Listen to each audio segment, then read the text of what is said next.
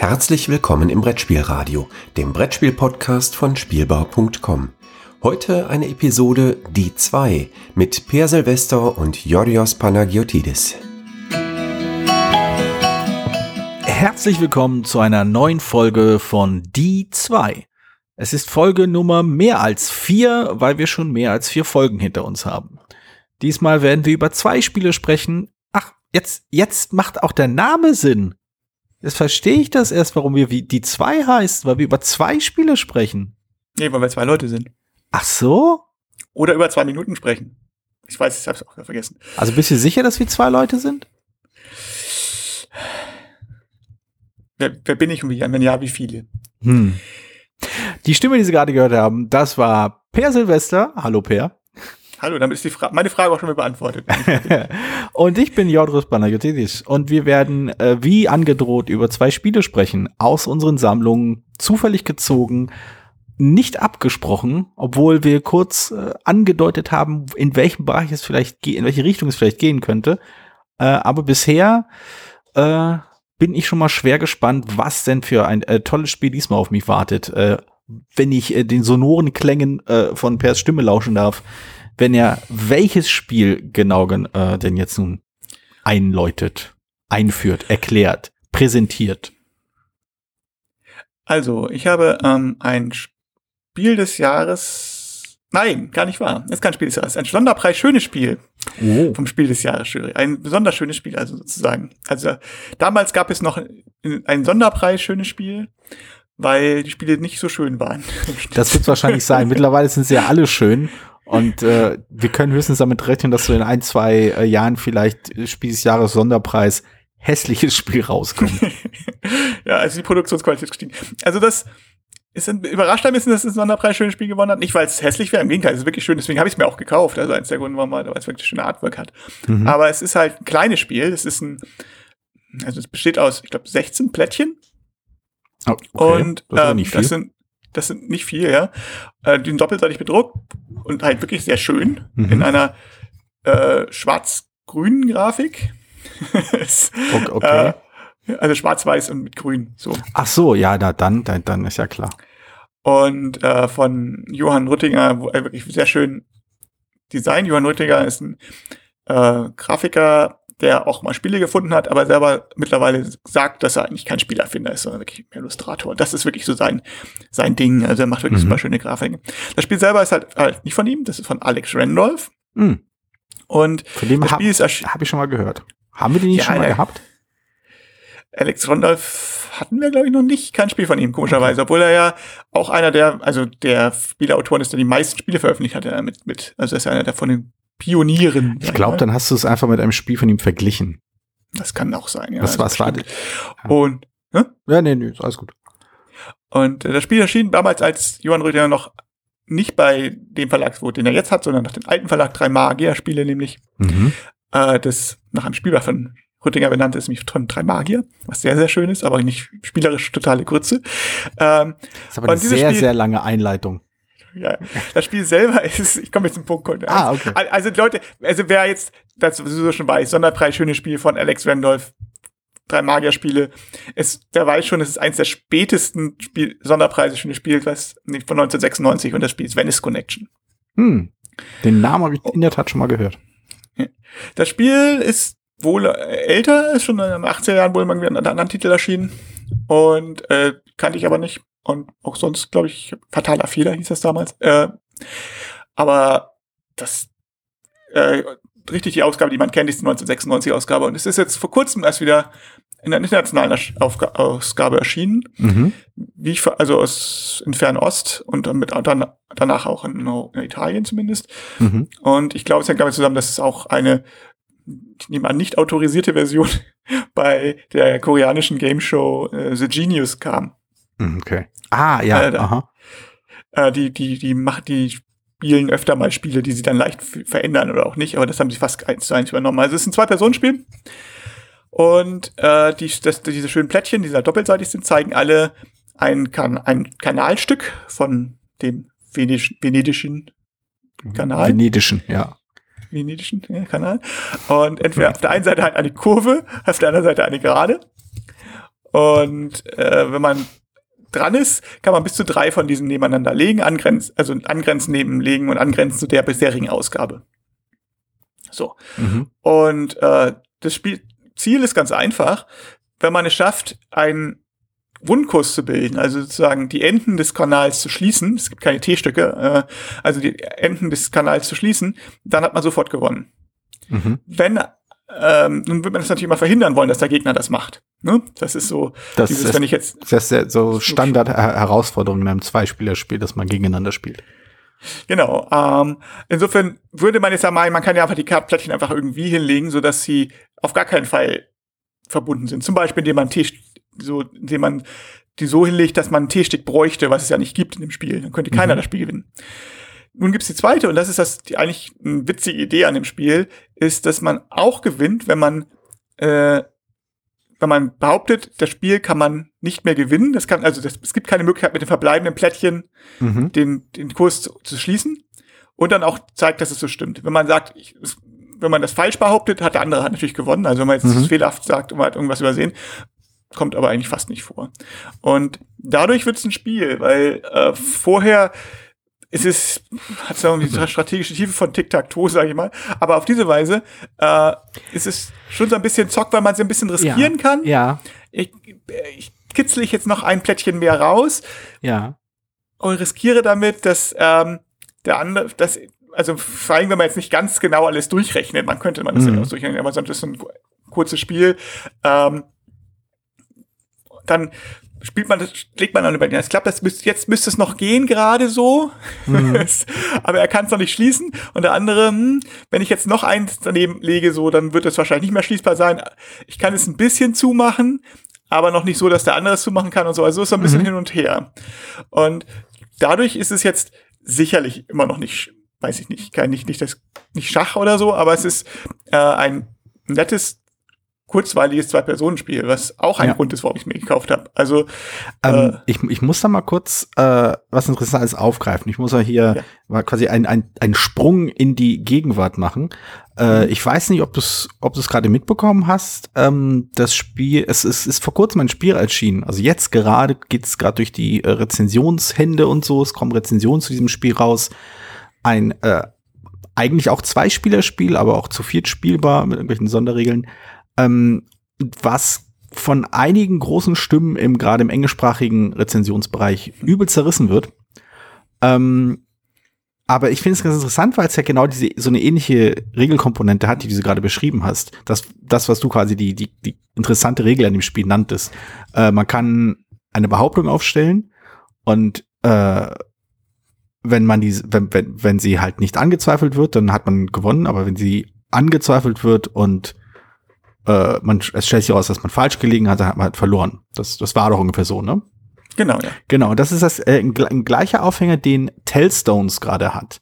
Mhm. Äh, Tellstones ist das äh, indirekt, die indirekte Fortsetzung von äh, Max vs. Minions, also das gleiche Setting, gleicher Verlag, völlig anderes Spiel. Also absolut anders. ähm, aber es ist halt quasi, die, also der Verlag hat halt nicht so viele Brettspiele rausgebracht. Ist ja eigentlich ein Computerspielverlag. Genau. Und äh, das finde ich total spannend, denn ähm, Genau, ich, ich würde nämlich absolut zustimmen. Das, was äh, an deiner Beschreibung interessant klingt, ist genau diese Regel. Ist genau dieser, dieser Kniff. Äh, und das ist mehr oder weniger der gleiche Kniff, den auch Tellzones hat. Und auch gerade das wird ja so an dem Spiel kritisiert. Das finde ich total spannend, dass äh, woher halt vielleicht, äh, ist es irgendwie der, der Wechsel, der, also hat sich der, der, der kritische Blick auf Spiele in den letzten 20, 30, 40 äh, Jahren so stark gewandelt, ähm, dass man das heutzutage nicht mehr als Spiel akzeptiert oder oder was ich ja für viel wahrscheinlicher halte, den zweiten Satz, äh, die Leute, die sich darüber aufregen, wissen nicht, wovon sie reden. Äh, also das kannst du, ich, ich, auch wenn ich die Rezension weiß, auf die du anspielst. Äh, es gibt ja zwei, nicht nur eine. Ah, okay, ich kenne nur eine. Aber äh, zumindest in der einen Rezension geht es ja mehr darum, dass das dann mehr so ein äh, Memory-Spiel ist also mit, mit einem großen Denkfaktor, Gedächtnisfaktor. Ähm, aber ich weiß, das, das ist, glaube ich, eher die Kritik. Hier ist es ja ein reines Zerbrechenbar bis zu einem gewissen Punkt. Mhm. Ne? Und äh, das, das, insofern glaube ich, dass die, dass, die, dass die Kritik da eher in die Richtung ging, dass das, das, mehr, dass es mehr ein Gedächtnisspiel ist, zumindest bei der einen. Ich weiß nicht, bei der anderen. Ja, ja. Magst du sagen. Also, was ist natürlich immer so ein, also ich muss auch sagen, es gibt ja diese NIM-Spiele. Also Spiele, wo die, ähm, wo man gewinnt, wenn man eine Reihe komplett wegnimmt. Oder verhindern muss, dass der andere die Reihe komplett wegnehmen kann. Mhm, mh. Und äh, das ist natürlich ein anderer Mechanismus, ist ein anderer Mechanismus. So. Ich find, hat aber auch schon auch dieses Push und Pull so ein bisschen, dieses, ich darf jetzt nicht zu viel wegnehmen, sonst kann er die Reihe komplett nehmen Mhm. und so. Und die Spiele mag ich nicht so, weil die genau aus dem Grunde oft so ein bisschen äh, also ich kenne kein gut, richtig gutes NIM-Spiel, also abgesehen davon, dass selbst wenn man das Mathematische, dass die oft berechenbar sind, wegnimmt, sondern, haha, äh, nur pun intended. Ähm, aber dass die, äh, hier ist es anders, da ich, da man das mehr das Gefühl hat, man spielt und guckt, worauf's, was, was passiert und die- Möglichkeit, der- Ereignisraum ist relativ groß und dass man Legespiele macht. Und ich finde es eigentlich, ich meine, es funktioniert natürlich nur eigentlich nur im Zwei-Personen-Spiel oder vielleicht ein Teamspiel, dass du sagen kannst, ja, habt, ich habe, äh, das Spiel ist jetzt unmöglich und dadurch habe ich gewonnen. In anderen, mehr, mehr, mehr als zwei Personen geht, kann das ja nicht funktionieren. Das Dritt oder so. Äh, also sonst wäre es ein Vorlagenspiel. Also es hat so ein bisschen Nimm-Feeling, aber in gut, würde ich sagen, weil du halt auch überlegen kannst, wie weit kann ich gehen, bevor der andere gewinnt. Ja, ja. Und ähm, es ist jetzt kein Spiel, was mich, ich würde es sagen, es ist kein Spiel, was ich jetzt fünfmal hintereinander spielen würde oder so. Es ist, man spielt oder jeden Abend. Aber ich habe es eine Zeit lang immer so als Wartespiel gehabt, dass man mal sagt, okay, es fehlt noch einer, wir spielen mal eine kurze Partie Venice Connection oder zwei und dann ist es Ja. auch gut. Also eine Partie, um zu wissen, wie es funktioniert, so. Also man, die Mhm. Regeln sind ja leicht, aber äh, ich habe sie auch schon in ihrer Gänze eigentlich schon erklärt. Aber was die Implikationen davon ist, sind, sind ja natürlich muss man erstmal gesehen haben, was passiert. Also das Klar, bestimmte, bestimmte Eröffnungen zum Beispiel, da kann der andere sofort gewinnen. So, oder, ne, also wenn du Ja. so bestimmte Sachen legst, dass du dann ein Plättchen legst, wo dann zwei Enden übrig bleiben, zwei Verbindungsstücke übrig bleiben, mh, dann wird es sehr schwierig. Hm. So, dann kann, kann der andere nicht mehr gewinnen, weil wenn das eine schließt, schließt ich das, wenn du das eine schließt, schließe ich das andere. Und wenn du was anderes hinlegst, kann man den nicht mehr legen, weil es keine T-Stücke gibt. Also insofern. Hm. Äh, aber, aber wenn man, also eins, eine Partie zum, zum Verstehen und eine Partie dann zum Spielen, dann ist auch gut, würde ich sagen. Naja, es, es stellt sich, stellt sich für mich halt die Frage, also der, der, der Reiz, der Kniff bei beiden Spielen ist ja nun wirklich dieses, äh, äh, diese, der, der, die knifflige Frage ist wirklich dieses Risiko eingehen. Ma- Mache ich jetzt eine gewisse, eine bestimmte Behauptung, sage ich vor wegen, dieses Spiel ist nicht mehr lösbar oder nicht mehr gewinnbar, ähm, und dementsprechend äh, legst du halt deine, dein Spielverhalten darauf aus, irgendeine deine, deine, deine Strategie, Taktik, wie auch immer, legst du darauf aus, eine Situation äh, zu begünstigen, bei der du am ehesten die Behauptung aufstellen kannst mit recht hoher Sicherheit, weil das Spiel lässt sich jetzt nicht mehr lösen. Warum ist halt eine Form von Spielmechanismus, die zu so einem Endstadium führt, okay, akzeptiert? Und warum ist ein anderer Mechanismus, der halt dazu führt, nicht okay und kein Spiel? Das, das, da sehe ich irgendwo äh, eine kom komischen, eine seltsame Diskrepanz und die lässt sich vielleicht durchaus damit erklären, dass ich in der Zwischenzeit einfach die Erwartungshaltung und auch das Verständnis dessen, was ein richtiges Spiel angeht, ähm, dass sich das einfach geändert hat. Aber ich bin mir halt nicht so sicher, dass es sich so radikal verändert hat, dass wir heutzutage eher Spiele ausgrenzen würden als kein richtiges Spiel, die wir vielleicht äh, irgendwie in den 80ern oder 90ern noch als zumindest prämierungswürdig äh, gehalten haben. Sei es Also, auch bloß wegen es- des Aussehens. Ja, ja, also ähm, ich weiß, also ich, ich, also ich kann mal nicht verstehen, dass man sagen kann, warum, warum, warum das sollte das kein Spiel sein. Also das ist Hm. oder kein richtiges Spiel. Es ist ein, man ist es halt nicht gewohnt, dass Ja. das geht. Ja. Und äh, das kann natürlich theoretisch sein, dass ich im ersten Zug sage, nö, geht jetzt nicht mehr. Und äh, also das Spiel nach einem Zug zu Ende ist theoretisch oder nach Mhm. zwei. Und das ist man, das ist gilt ja, also das ist würde ich auch sagen, ist nicht unbedingt jetzt ein sauberes System, wenn es nicht jetzt so ein kurzes Spiel ist wie das, wo es jetzt 16 Plättchen gibt, das kann, da kannst du nicht viel, da gibt's nicht mehr als so und so viel Züge machen. Hm. Mehr als 16, hm, logischerweise. So, maximal. Also insofern, aber äh, hm, also ich, ja, also ich wüsste das jetzt nicht, woran es liegt. Also ich, ich, ich finde das eigentlich nur einen ganz cleveren Mechanismus. Mhm. Allerdings muss man natürlich auch sagen, theoretisch kannst du es natürlich irgendwie durchrechnen. Und wenn du dann anfängst, Moment, also ich, ich probiere es jetzt aus, bevor ich was sage mit dem Plättchen anlegen. Ja, also das, ja. dann ist es halt albern. Dann ist es genau. wirklich, dann, dann, ist es kein Spiel mehr. So und dann ja. und dann ist es und ich glaube, dass höchstens da die die Erklärung herkommt, dass mhm. man sagt, okay, wenn ich jetzt das ausprobieren könnte, wenn ich das nicht ausprobieren kann, ist es nur im Kopf ausprobieren. Das ist dann irgendwie eine, auch mehr so was, was Rätseliges als mehr was Spielerisches. Aber das würde ich an der Stelle nicht gelten lassen, weil wenn man das so reduziert, mh, hm, also das ist ja nicht das, muss auch so ein bisschen die Intention des Spiels mit erklären, dass das Spiel ist dann auf allen darauf, es ist ein schnelles, kurzes Zockspiel. Ja, und genau. wenn du das als, also du spielst wie Schach, dann kann, dann hast, bist, bist du irgendwie auch, ich will nicht sagen selber schuld, aber es ist, dann ist es schwer, das im Spiel anzulasten und sagen, naja, naja gut. gut ja, ja, nee, also selber schuld ist schon nicht ganz falsch. Also letztendlich äh, machst du halt etwas aus dem Spiel, was keinen Spaß macht machst du aus dem Spiel was, was auch vom Spiel offensichtlich nicht gewollt ist. So, wenn ja. du sagst, wenn du äh, das, ne, so. Und bei dem anderen Spiel, bei Tell, Tellstones, ist das ja so ein bisschen mit das, das Spiel selber ist ja noch ist ja noch ein bisschen diffiziler mit den bewegst die anderen Figuren oder sagst dem anderen, wie er seine Figuren bewegen muss und dann dann musst hm. du was merken und überlegen, bis du sie alle weißt und rausfinden und so. Das ist ja alles ein bisschen bisschen verquerer. Insofern weiß ich nicht, ob das dann ob es vielleicht da nicht, dass was nicht so zum Mechanismus passt, aber das kann ich nicht, oder dass man dann halt, also dass das, dass es was ähnliches gibt oder ähnlichen ja. Effekt gibt. Das, das kann ich nicht beurteilen, also, weil ich das Spiel nicht kenne. Ja. Also ich glaube, das beste, das beste Argument, also die beste Kritik, die ich an dem Spiel bisher gefunden habe, ist, dass es halt für ein kleines, äh, nettes Spiel, also zwar eine beeindruckende Aufmachung hat, aber halt zu, dadurch auch zu teuer ist. Und das ist in der Tat ein Kritikpunkt, den ich nachvollziehen kann. Aber das ist kein, kein irgendwie so ein halbes Spiel ist oder irgendwie so ein seichtes, belangloses Spiel, das, das verstehe ich dann weniger. Ja, wobei also man muss auch sagen, ein schönes Spiel ist, das ist natürlich auch eine andere Sache. Also ich meine jetzt, wenn man jetzt aus so Spielersicht redet, wie wir jetzt, so hm. Podcast, dann ist es noch was anderes als, wie gesagt, ich habe mir damals Wellness Connection gekauft, weil es so schön war. Ja. Würde ich jetzt nicht unbedingt nochmal machen, für Tellstones zumindest nicht. Ja. Auch weil es so viel, weil halt auch eben so viele mehr Spiele auch so viel schöner aussehen. Mhm. Und die dann auch haben, es gab auch eine ganze Menge Spiele, die habe ich mittlerweile verkauft, obwohl die super aussahen, also Käse, Mäuse, Chaos zum Beispiel. Mhm. Äh, Mist, absolutes Mistspiel, aber sah super aus.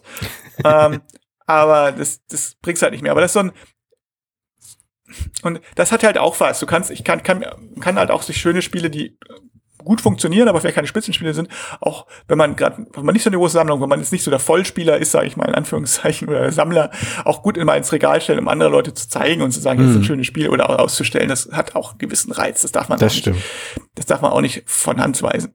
Ich möchte ganz kurz nochmal feststellen, dass ich gerade gerade gesehen habe, dass es eine Erweiterung für dieses Spiel gibt, die aus aus vier, vier Plättchen besteht. Uh. Äh, und äh, ja, 25 Prozent näher. Äh. Ja, ja, wo es dann T-Felder gibt. Uh. Und es, da hat mich schon gefreut zu sagen, oh, die gibt's ja noch bei Boardgame Geek, aber leider von der Neuauflage. Und ich glaube nicht, dass sie kompatibel sind. Insofern, das hat mich ja nochmal gereizt, aber na gut, habe ich verpasst. Ich glaube nicht, dass ich da nochmal rankomme. Dann. Oh. Ähm, ja, das ist ganz, also ich habe vorhin äh, kurz mal überlegt, ob ich irgendwie eine Überleitung finde und ich glaube, ich habe eine gefunden. Mhm das, äh, genauso wie es halt Licht und Schatten geben muss, äh, haben wir halt auch äh, in, dieser, in dieser Folge von die zwei ein schönes Spiel und ein Spiel, welches sich bestenfalls mit den Worten Abenteuer im Kriekel-Krakelland beschreiben kann. ähm, es ist ein, ich überlege gerade, ob ich irgendein Spielbrett habe, das hässlicher ist als dieses. Und es fällt mir schwer, es zu beantworten. Selbst ein anderes Spiel, was in meiner Sammlung ist, was ungefähr im gleich, also ungefähr zu, zur gleichen Zeit äh, erschienen ist, hat zumindest, ist zumindest funktional in seiner Hässlichkeit. Äh, die Hässlichkeit dieses Spiels ist halt auch, also es ist nicht nur hässlich, äh, das Spielbrett ist auch dadurch schwer zu lesen. Es wurde vor kurzem wieder äh, neu aufgelegt, äh, mit, äh, sagen wir mal, detaillierterer und bunterer und modernerer Grafik, aber meines Empfindens nach genauso unübersichtlich und genauso hässlich. aber halt auf eine andere Art und Weise. Ähm, Cornflakes. ähm, das, das, also das, das Spiel ist, ich habe es mir damals geholt, als es, äh, als es, als es noch nicht danach aussah, dass es eine Neuauflage geben würde. Ähm, es, ich habe es mir geholt, weil es als Kultspiel galt und ich würde sogar unterschreiben, dass das Spiel Kultcharakter hat. Es hat wie viele Spiele aus der, sagen wir mal, ich weiß gar nicht, wie man sie nennen soll, äh, Prä-Katan-Zeit, ähm, hat es halt einige Probleme. Es dauert zu lang. Es ist anfällig für, naja, dass es noch länger dauert im Großen und Ganzen. ähm, und es, ähm, ja, also die Regeln sind halt, äh, für Leute, die halt regelgenau ab, äh, spielen wollen, sind die Regeln eher ein Graus. Und äh, es heißt, es macht eigentlich nur Sinn in Vollbesetzung. Und äh, ja, und äh, bevor, bevor, bevor jetzt die zwei Leute, die noch nicht wissen, welches Spiel ich meine, ähm, es prangert, äh, es prangt ein großer Auf, äh, nicht Aufkleber, ein großer Stempel auf äh, meine Ausgabe dieses Spiels, dass das Spiel erst ab 18 ist. Was natürlich, äh, naja, damals nicht mich, mich nicht wirklich gereizt hat. Ich war eher so amüsiert und äh, neugierig, aber äh, hielt das dafür Unsinn. Ich meine natürlich, äh, dass das äh, wohl nicht mehr so beliebte, aber in meinen Augen immer noch sehr, sehr reizvolle Junta oder hm. Junta oder Janta oder was auch immer. Tatsächlich Junta. Ja, so kenne ich das halt auch, aber erklär das mal ein paar Amerikanern. Ähm, naja, ist ein spanischer Name, also ja, ja. es ist, Janta, it's called Janta. Ähm, ja, ja. Na, jedenfalls, äh, na, wie gesagt, ähm, genau, das Spiel ist halt lang, wie gesagt. Äh, es spielt sich eigentlich am besten mit sieben Personen. Ich habe nicht viele Runden mit sieben Personen äh, gespielt. Eine war großartig und grandios und hat unglaublich viel Spaß gemacht, aber sie hat in der Tat ewig und drei Tage gedauert. Und äh, das Spiel ist anfällig für so viele Alles. Dinge. Ja. also es kann zu lange dauern, es kann total aus dem Ruder laufen, es kann ähm, immer wieder unterbrochen werden durch so Min durch so die Putschphase. Äh, also bei runter spielt man halt eine Schwergru eine Gruppe von Schwergruppen Oligarchen, die sich die die wahr manipulieren, um sich an, äh, an die Regierungsspitze zu setzen, um irgendwie an Gelder zu kommen, die sie dann veruntreuen und zwischendurch versuchen sie sich gegenseitig mit Hilfe von Attentaten aus dem Spiel zu schmeißen, zumindest kurzfristig, um sich so noch mehr zu bereichern. Es gibt Leute, die nennen sowas Satire. Ähm, okay. Andere nennen es Kapitalismus. oder so. ähm, ich, ich habe auch, ich habe auch damals schon gewitzelt von wegen, es wird, also vor vier Jahren habe ich schon gewitzelt, es wird langsam Zeit, dass eine Neuauflage erscheint. Vielleicht eine modernisierte. Ich bin immer noch dieser Meinung. Ähm, genau, und äh, es dauert halt ewig. Das Problem, also das Problem ist halt, dass das Spiel eigentlich aus zwei Hälften besteht von denen ein, die eine Hälfte das eigentlich in meinen Augen das in, in Augen vieler das eigentliche Spiel darstellt. Äh, man zieht Geld ein, man muss sich einigen, wie man irgendwie das Geld aufteilt und ähm, dann wird abgestimmt, ob das auch alles klappt. Äh, aber es wird halt regelmäßig unterbrochen durch die sogenannte Putschphase, die ein eigenes kleines Spiel ist, in dem man mit Truppen durch diese Kriegelkrakelstadt fährt und mit und aufeinander schießt und quasi äh, ja, ein ganz klein, also ich, ich will es nicht Kriegsspiel nennen. Ja, so Mini-Kosem äh, würdest du mal bezeichnen. Und lebst eigentlich zwei Spielmodi. Entweder das Spiel endet sofort, weil einer aufgibt, weil er alle, alle gegen sich hat. oder, es, oder es dauert drei Stunden. Wie, drei Stunden? Ihr seid ja schnell. ähm. Gefühlt jedenfalls. Also, wenn dann, also, wenn es ausgeglichen ist, dann dauert es lange.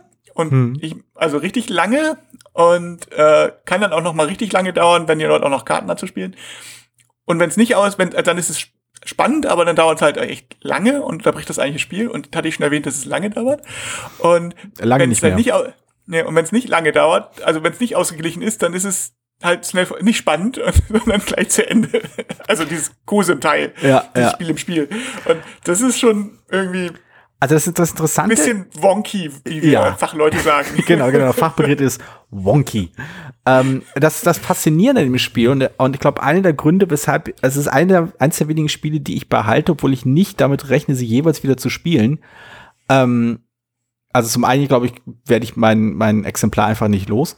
Das wird irgendwie alle Jubeljahre für einen Fünfer oder einen Zehner irgendwie auf Ebay Ich seh, verscheuert. äh, ich, ja, ich habe gerade bei, Boardgame Geek ist gerade das für 8 Euro. Also Ja, ja. ist, äh, Ähm, aber ich finde es halt auch faszinierend, weil, also ich hatte ja vorhin das, das andere Spiel ange, angedeutet, welches ein hässliches, aber funktionales Spielbrett hat. Äh, und ich bin der Meinung, das Spiel, also das, das andere Spiel, das ich meinte, ist Civilization. Ähm, also die, die alte Fassung, also ich habe Ja, die, ja. die Welt der Spiele aus den 80ern, aber die uralte ist ja noch ein paar Jahre älter. Ähm, und beide Spiele haben meiner Meinung nach gemeinsam, dass da etwas total Faszinierendes und Spannendes drinne steckt, was äh, Spieler einfach anzieht, was sie irgendwie da rausheben wollen aus all dem Kram, den, der sie vielleicht drumherum stört. Wobei Civilization zugegebenermaßen, also deutlich weniger störenden Kram beinhaltet als äh, Hunter. Hunter hat mehr Sachen, an denen man sich stört. Also wie gesagt hast, die, das Spiel ist so konzipiert, dass es zum Teil unnötig lang ist und dann auch, ja, blöd. Ähm, aber es ist, ist, ich denke, es kommt nicht von ungefähr, dass mehrere Leute versucht haben, eine kurze Fassung von Junta rauszubringen. Es gibt auch Junta Las Cartas und Junta Viva el Presidente. Geht auch nur mit diesem, mit diesem gekünstelten Akzent. Ähm, aber es gibt auch einige Spiele, die, die gesagt, also äh, die gesagt haben, dass ja, ich fand dieses dieses Verhandeln total cool runter, aber der Rest hat mich gestört. Ich versuche mal dieses diese Verhandlungsdynamik äh, in ein anderen in ein anderes Spiel umzusetzen. Und ich glaube, dieses dass dass Leute davon inspiriert wurden, das quasi herauszuretten aus diesem Spiel, was runter so interessant gemacht hat. Ähm, das ähnelt es, glaube ich, sehr mit Civilization, wo man hat, wo denke ich eine Menge Leute auch das Spiel gesehen haben, und gesagt haben, ach, das finde ich total toll, aber sei es irgendwie, das ist mir zu simpel. Ich will, dass das Spiel zwölf, mindestens 17 Stunden dauert und mindestens genauso viele Leute daran teilhaben können. Ähm, oder das sind nicht genug Karten, die aufeinander aufbauen, müssen den Tech-Baum noch weiter ausbauen oder was auch immer. Die, Kämpfe müssen detailliert dar, dar, äh, dargestellt ja, werden. also, naja, genau, Civilization natürlich, es ist halt klar, das ist, ist, ein, ist so, wie kriegt man eine Zivilisation nach rum, worauf konzentriert man, das ist schon was. Aber um runter nochmal zurückzukommen, das Ja. ist, äh, ist, ist natürlich auch ein, also historisch ist das wichtiges Spiel, auch wenn das heutzutage, also ich würde nicht sagen, dass es ein gutes Spiel ist mehr, aber es ist ein Spiel, was historisch in die Zeit auch passt und was, was Besonderes ist, gewesen ist damals noch mehr als heute natürlich, wo Mhm. ja Social Deduction, damals Social Deduction zum Beispiel ja gar kein Begriff war. Das gab's ja eigentlich noch gar nicht, gar nicht keine, also Werwölfe war noch irgendwie, hieß noch Mafia und wurde nur in Russland gespielt. Hm. So, und also hieß es auch nicht Mafia, sondern ich weiß nicht, was Mafia auf Russisch heißt. Aber Nee, nee, das ist Äh, andersrum. Wie ich immer zu sagen pflege, das einzige russische Wort, das ich kenne, ist Mafia. Butterbrot auch gibt's da auch. Butterbrot heißt auch russisch Butterbrot. Äh, und jedenfalls dieses dieses sich gegenseitig misstrauen und dieses Verhandeln und dann äh, in den Rücken fallen und, und so weiter. Das sind mich sagt, das ist eine Spielart und Weise, die gab, da gab es nicht so wahnsinnig viele Alternativen damals. Und das hat ist auch das, was mich da mich in das Spiel so reingezogen hat. Ich das ich hatte es glaube ich schon mal erzählt hier im Podcast irgendwann mal bei einer der ersten Folgen über Spieleabend im, im Besenbinder Hof irgendwie, wo ich erst Paranoia gespielt hatte und dann Illuminati und dann runter und beide Spiele mir gekauft hat. Und das fand Hm. mich was das ist was was mich äh, äh, halt auch gereizt hat.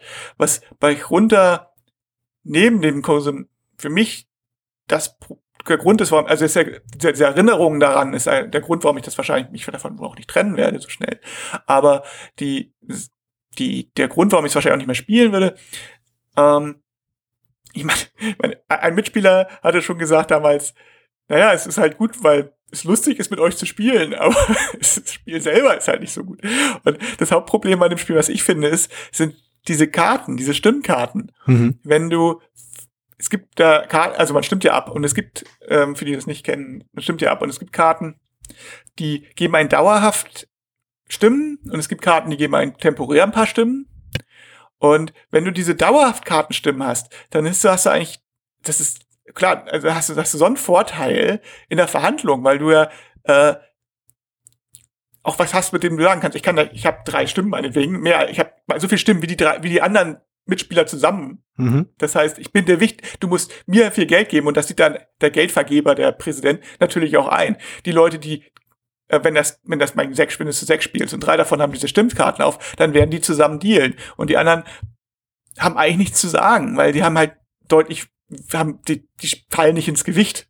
Und das ist für die frustrierend. Die können nur darauf hoffen, dass sie irgendwann mal eine Karte ziehen, mit denen sie die anderen entweder toppen können, killen können oder vielleicht doch mal Stimmkarten ziehen. Aber das ist an der Stelle immer frustrierend gewesen, fand ich, weil hm. äh, das hat gar nicht unbedingt mit der Struktur zu tun von dem, von dem, mit, der, mit dem Minikosim und so, sondern das ist eigentlich, das ist echt eine Schwäche von dem Spiel, weil du hast das das rausnimmst für ein paar Spieler, die haben einfach keine Verhandlungsmasse und du kannst es auch eigentlich niemandem vorwerfen, dass mit dem nicht verhandelt wird, weil ja. die weil es spielerisch einfach auch überhaupt keinen Sinn macht. Du kannst höchstens sagen, also außer der Präsident sagt, na gut, ich gebe euch jetzt mal Geld, weil und riskiere dann, dass meine eigenen Leute, dass die Leute, mit denen ich bis jetzt gedealt habe, mich dann absetzen, ist auch blöd.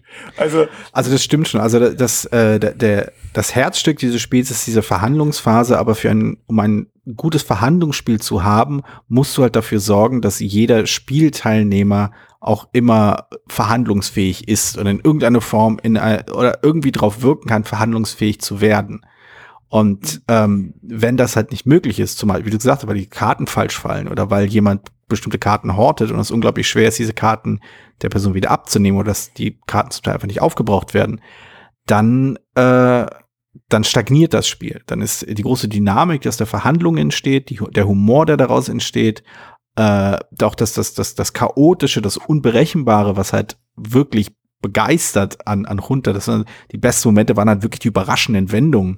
Ähm, wenn das halt nicht mehr da ist, weil spielmechanisch bestimmte Spieler einfach marginalisiert werden, dann, ja, wie du gesagt hast, ist halt, ist halt eine Schwäche. Und das ist halt, glaube ich, wirklich der Punkt, wo das, wo halt äh, das Design mehr Interesse daran gehabt hat, lustige Ideen umzusetzen, als das, den Spielverlauf zu polieren. Also richtig quasi aufzubereiten, auf eine Art und Weise aufzubereiten, dass halt zu möglichst durchgängig der ähm, eine Situation gegeben ist, in der jeder sinnvoll äh, beit äh, irgendwie zum Spiel beitragen kann oder sich zumindest zumindest äh, irgendwie äh, in wenigen Schritten in eine Position begeben kann, um wieder zum Spiel sinnvoll beizutragen. Und äh, das, das, merkt, das ist, glaube ich, auch die große Hürde, die eine Menge Leute haben, die halt dieses Runtergefühl wieder aufgreifen wollen.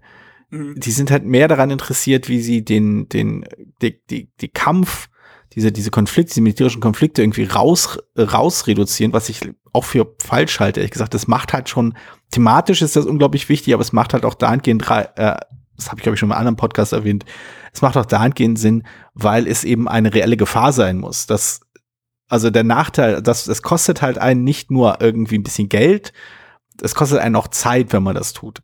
Und das ist eine Ressource, die man auch als Spieler, also bei der, bei der allerersten Runde nicht, wenn man das, wenn man zu sieben zum ersten Mal spielt und dann, also nach dem vierten Putsch oder so haben die Leute auch keine Lust mehr. Aber wenn man irgendwann gemerkt hat, von wegen, okay, ich muss einen Putsch klug einsetzen, weil äh, wenn ich es, wenn ich ihn schlecht einsetze, dann ist das blöd für uns alle. Also nicht nur für mich, sondern auch halt für alle anderen. Und ähm, ich denke, aus runter könnte man wahrscheinlich immer noch irgendwie ein gelungenes Spiel machen. Man könnte es immer noch versuchen hinzubekommen. Also ich merke halt schon, dass ich da total von angezogen werde, zu sagen, ah, ich will das noch retten. Ich will irgendwie die, die 87.000 Hausregeln finden, mit denen runter dann einfach immer quasi auf Höchstform ist, wenn man erstmal anfängt zu spielen und nicht nur quasi punktuell mal in die Höhe schnellt, weil dann einfach eine tolle Situation zustande gekommen ist. Also das, das Viva la Präsident habe ich nie gespielt, Präsident habe ich nie gespielt. Äh, das soll ganz gut sein. Tatsächlich. Ich hab die, ich hab, ähm, Präsident habe ich gespielt. Nein, das war nicht gut. Okay. Es hat aber eine schöne Sonnenbrille. Okay.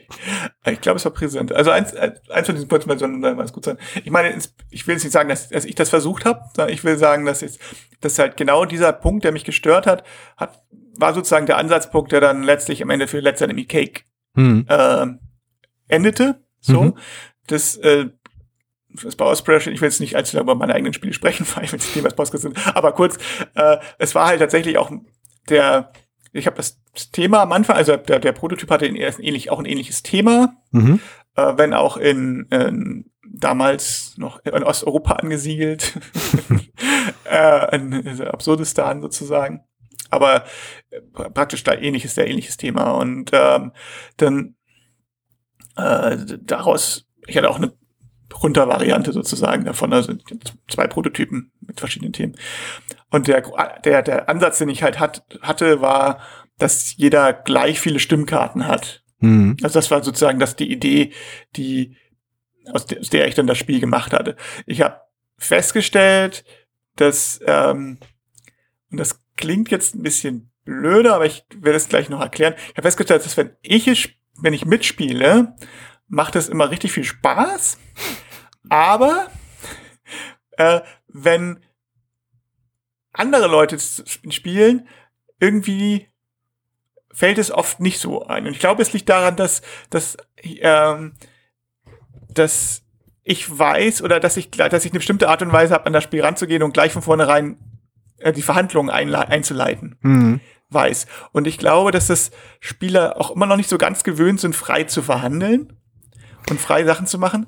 Und jein. Also weiß ich nicht genau. Und ja, jedenfalls, jedenfalls, äh, ich nehme, ich führe das darauf zurück. Ich weiß nicht, ob das so daran nicht das ist. Aber ähm, ich habe wirklich kein, bei keinem Prototypen, den, den ich gespielt habe, so eine hohe Spielspaßquote gehabt, also nicht von mir selber, sondern wie ich beobachte ja da auch mal mit, mit Mitspielern. Mhm.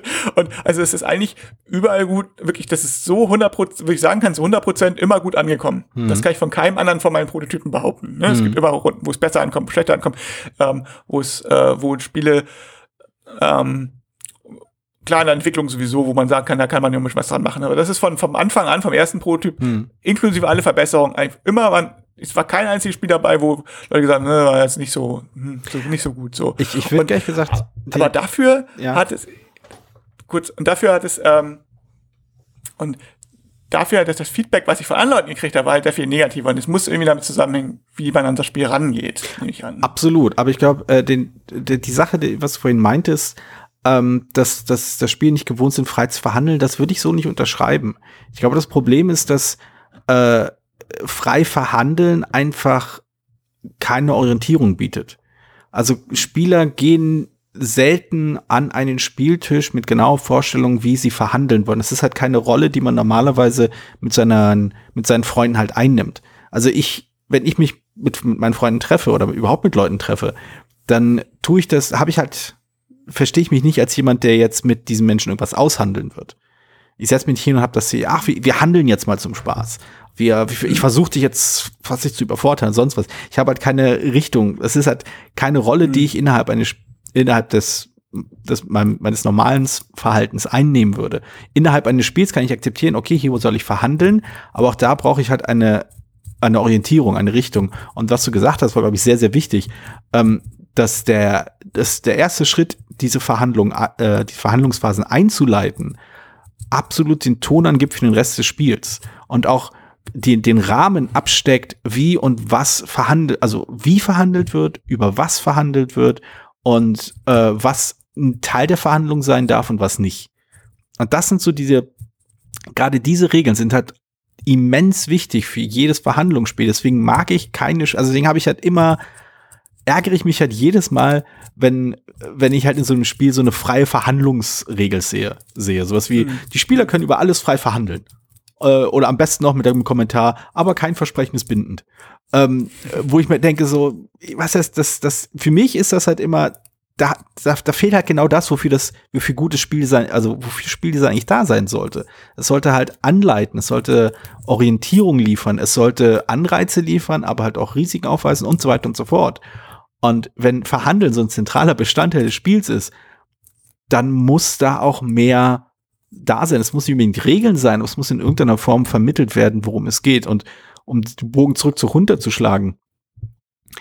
Bei Runter äh, wird das interessanterweise durch das, durch das Thema und halt auch ähm, durch, durch den Regelaufbau halbwegs vorgegeben, womit du verhandelst, wie du verhandelst und, und so weiter. Und deswegen Genau, und das ist, das stimmt Ja. auf jeden Fall. Runter macht es auch ziemlich transparent, was natürlich wieder im, im, im Kernpunkt die, genau dieses, dieses Fehler, dieses, dieses Problem aufweist. Wenn du es genau siehst, ich habe nicht so viele Stimmen, Hm. ne, dann, oder ich habe viele Stimmen, dann kriegst du sowieso die wichtige Rolle Hm. und also die dann, dann, dann die Rolle, die du haben möchtest und auch das Geld, das du haben möchtest und dann wir machen wir das schon zusammen, weil das klar ist. Genau. Ne? Da, da ist es, da ist dann runter wieder zu transparent. Und ich Ja. glaube, dass da muss, dass da muss, dass diese, diesen Weg zu gehen zwischen ähm, dem Spieler was anzubieten und äh, den klar zu machen, darüber lohnt es sich zu verhandeln und das kann man, damit kann man, das, sind, das ist Verhandlungsmasse und Hm. damit kann man agieren.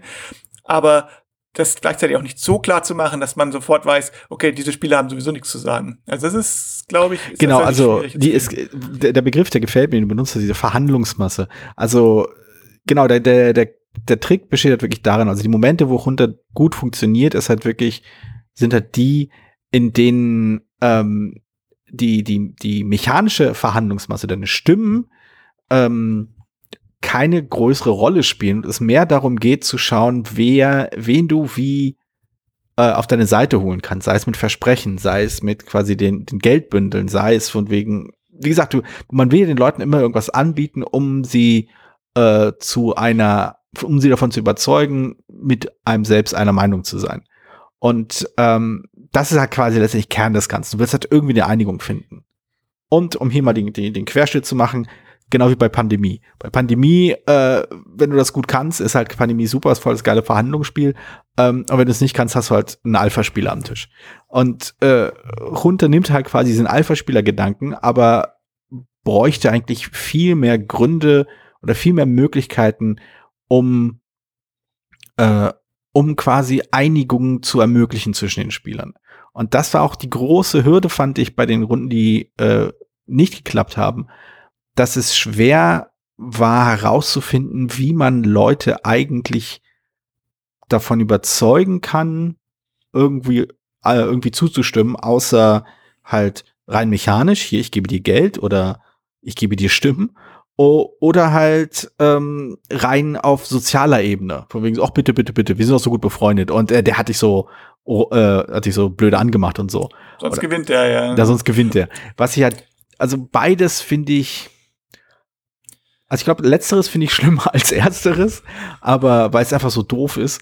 Aber ähm, die Punkte alleine äh, in Kombination sind irgendwie auch nicht so das Wahre. Ich glaube, das Faszinierende bei Runter und auch die Momente, die mir am stärksten in Erinnerung geblieben sind, waren halt die Momente, in denen die Spieler quasi in ihrer sogenannten Rolle aufgegangen sind.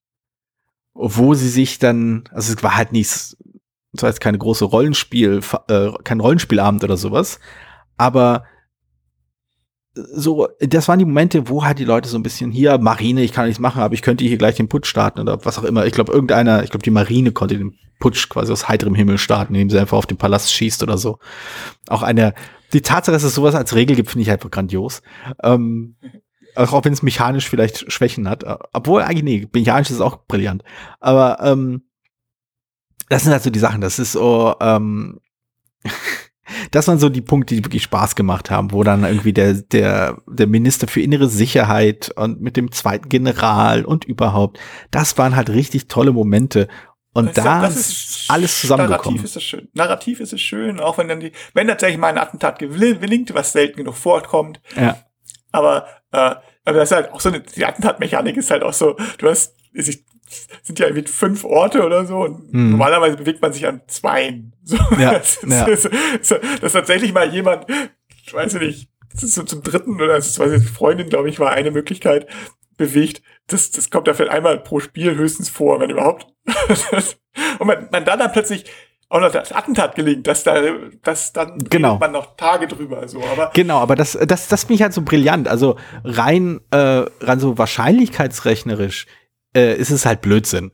So wie gesagt es gibt ja zwei Orte. Entweder du gehst zur Bank, um dein Geld äh, hinzulegen, aber deswegen werden auch alle Leute vor der Bank erschossen.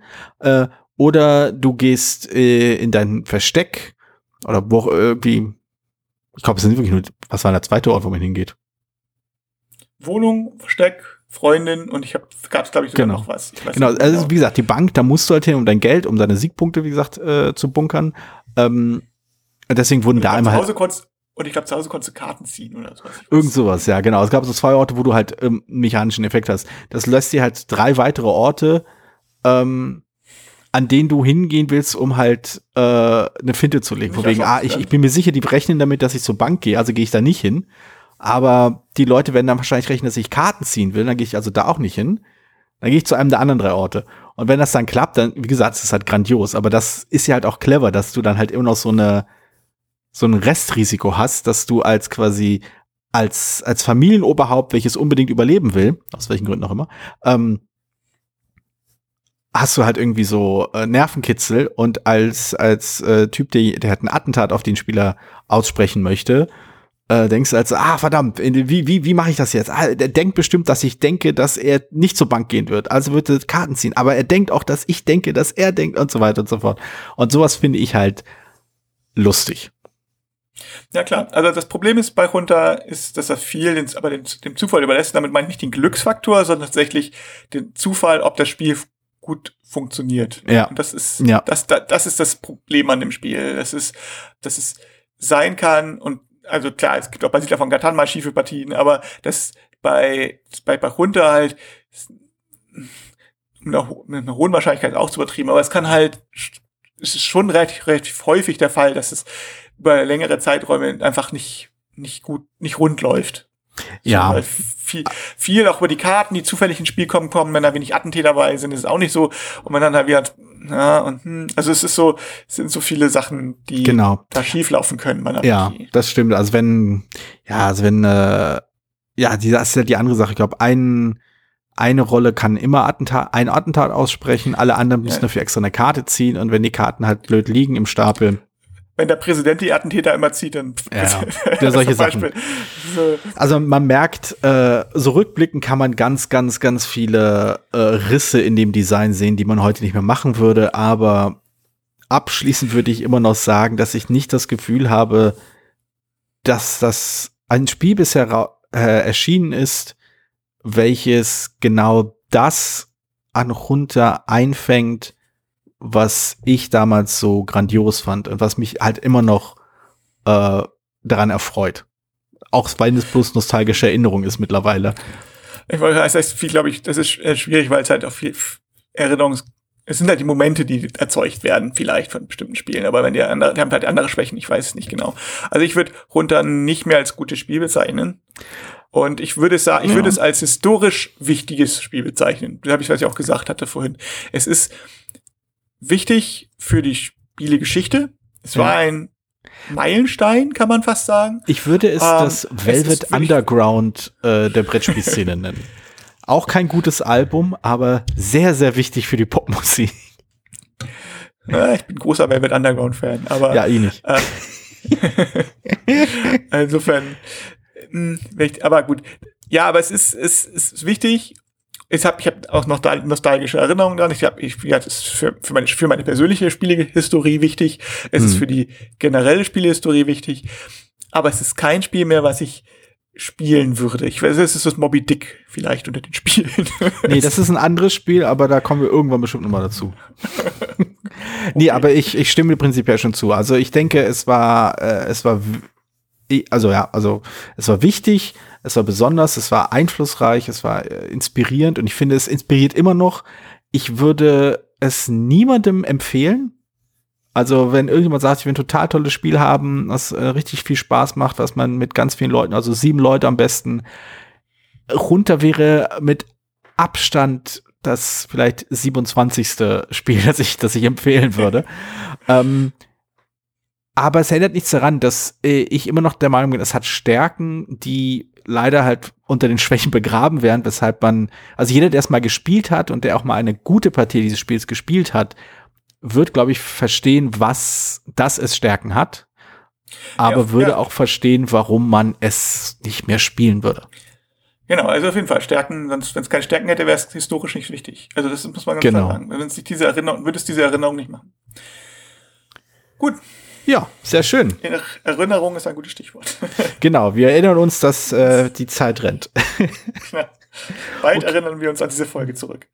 Richtig, richtig. Zum Beispiel auf dem Slack-Kanal, auf dem einige unserer Zuhörer äh, ab und zu auch kommentieren und dann äh, damit zurechtkommen müssen, dass entweder meine Wenigkeit oder äh, jemand anders etwa vier Bildschirme voll Text reinsetzt. Wer das sein könnte, das kriegt man halt nur raus, wenn man sich beim Slack-Channel anmeldet. Und wie das geht, findet man auf der Seite heraus, spielbar.com. Einfach raufklicken auf äh, das Symbol, das am ehesten nach Slack aussieht. Oh, das ist aber auch ein Spiel, das ich mal erwähnen könnte. Das Spiel, bei dem es um Slack geht. Ist noch nicht gezogen worden. Okay. Gut. Stimmt. Alles klar. Dann bis dann. dann bis dann. Tschüss. Vielen Dank, dass du diese Episode Brettspielradio D2 gehört hast. Falls du dich mit uns austauschen möchtest, dann findest du uns auf Twitter. Peer unter König von Siam, Jorios unter Joe Dizzy und Jürgen unter spielbar.com.